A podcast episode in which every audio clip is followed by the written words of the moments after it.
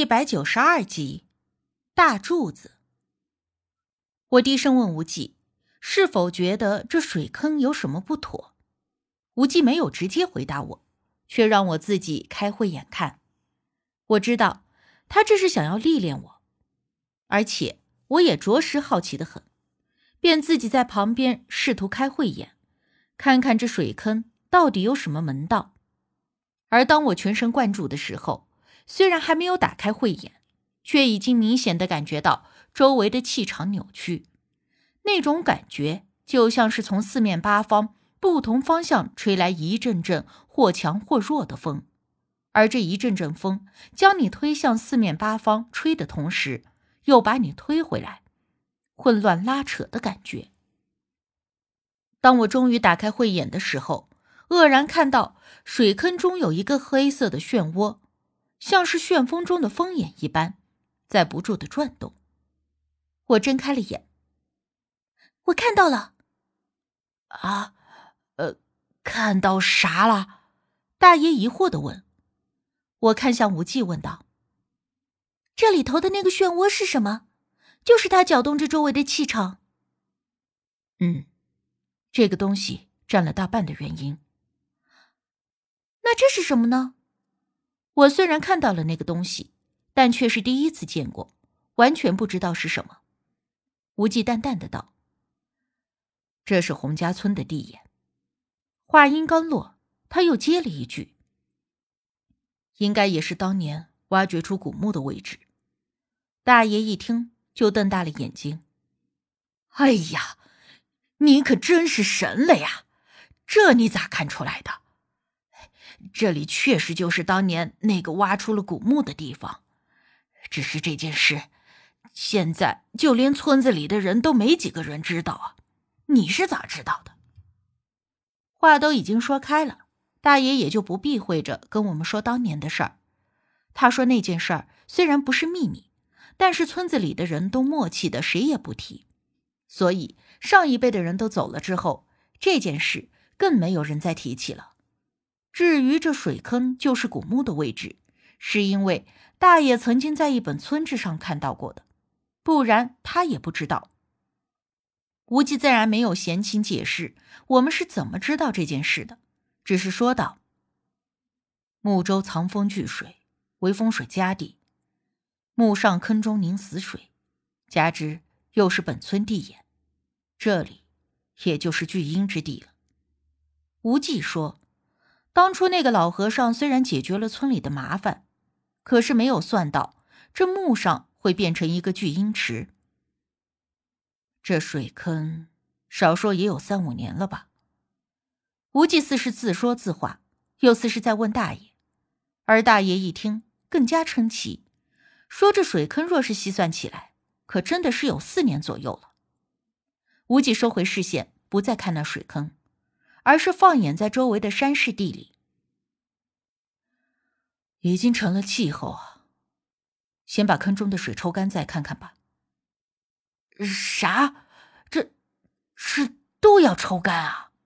大爷惊讶，无忌颔首说：“必须抽干水坑中的水，不然这年月越久，对洪家村的危害就更大，并且只有抽干了水，才能够看清水底到底是什么情况。”也好作为，大爷犯了难，说他们这小村子里也没个抽水泵。无忌转头问我：“村长家里是有一个抽水泵吧？”“啊，好像有吧？是要借来吗？”“嗯，我开车回去取。”我没想到无忌会为了洪家村的事儿这么上心，况且洪家村看起来就不富裕，想必就算费了大劲解决了这件事儿。也不会有多少报酬的，但是既然他决定了要这么做，也必然是有原因的，我便暂时没有多问，而是在旁协助。当下我电话联系了村长，要借抽水棒一用，村长二话没说，还说会让人亲自开车给送过来，这倒是免了无忌再开车奔波一趟了。等抽水棒的期间，我们又回到了祠堂，无忌说。那个水坑下的地眼虽然是这件事的症结，而另一半的原因或许就在这祠堂中。而且他还特别卖了关子，不跟我说，让我凭着自己的能耐去找问题的症结在什么地方。刚才我们只是站在祠堂外转了一圈，并没有进入内堂。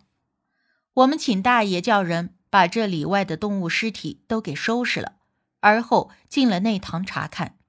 比起这祠堂外头的破败，内堂相对来说还算好一点了，起码没有我所想的那种蛛网密布、灰尘呛鼻的场景。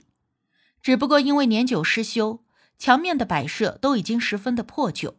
左面的墙壁上是一大片水渍干掉后的印记，一层层的墙皮脱落，就像是这个渐渐破败的洪家村，渐渐的露出了内里的血肉。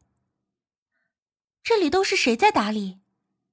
我发现香炉里并没有点香，周围的蜡烛都是燃到了根部，而最重要的一点是，整个内堂中都没有闻到香火气息，这一点是最不正常的。因为即便不是每日连续不断的香火供奉，可是像祠堂这样的地方，烧香时日久了，即便是个把日子不燃香，整个空间里也都会是一股子香火气。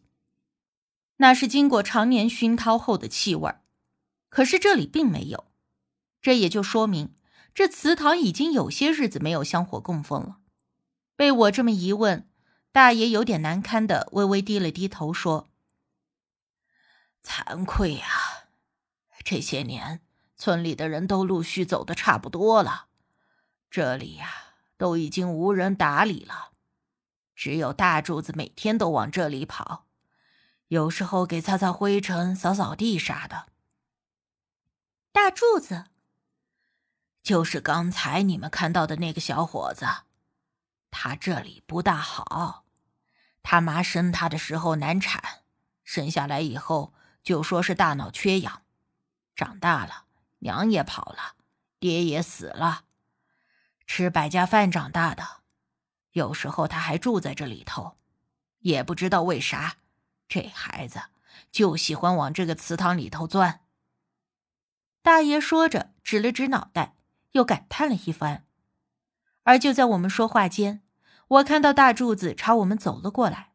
进了祠堂，他直接一屁股坐在了一旁靠墙摆放的蒲团上，朝着我们嘿嘿嘿的傻笑。大柱子长得还挺好看的，个子也挺高。如果是个正常人，那能算得上是中上等的颜值，倒是有些可惜了。而我打量他的时候，我发现他也在看着我，还指着我嘿嘿嘿的笑了几声。也不知道为啥，他那笑让我觉得有点不大舒服。但我还是好奇的走了过去，问他：“你笑啥呢？”大柱子指着我：“嘿嘿嘿嘿嘿你跟他们不一样。”大柱子指着大爷和外头看热闹的那些人的方向说：“哪里不一样？”我好奇的问：“ 你你像他？”大柱子突然指着角落里的一个东西说。那东西被桌子上的布给挡住了，只露出了一丁点，也看不出是个啥。我走过去掀开一看，里面是一只死了的大白鹅。我顿时心里一紧，大爷上前呵斥：“大柱子，你瞎说啥呢？人怎么能和那玩意儿一样？”大爷可能是怕我误会，以为大柱子是在骂我，可我清楚，大柱子说的并不是那个意思。我回头看向无忌，发现他也正看着大柱子。想必无忌和我都察觉到了，这个大柱子应该是有肉眼通的，或者说能看到正常人无法看到的东西。当初周大宝和张小梅初见我的时候，也说了我和别人不一样来着。但是他们一个是修行了几百年的老仙儿，一个是通了阴灵的，自然也不足为奇。可是这个大柱子。世间很多这样的人，因为各种原因而能看到常人看不到的东西，但我还是第一次见到这种情况出现在像是大柱子这样一个心智不全的人身上。那你还看出啥来了？我问大柱子，他看着我依旧嘿嘿的笑，然后突然转头看向了我身后的无忌，指着他说：“ 他也不一样。我疑惑的回头，确定身后站着的就是无忌，但是无忌会有什么不一样呢？难道大柱子能看出无忌是个修行之人？我们有哪里不一样？我好奇的继续追问。大柱子看了看我，又看了看无忌，疑惑的挠头，然后突然啊的一声，抓了抓自己的头发，站起身，一溜烟的就跑出了祠堂。他冷不丁的一下，差点把我撞倒了。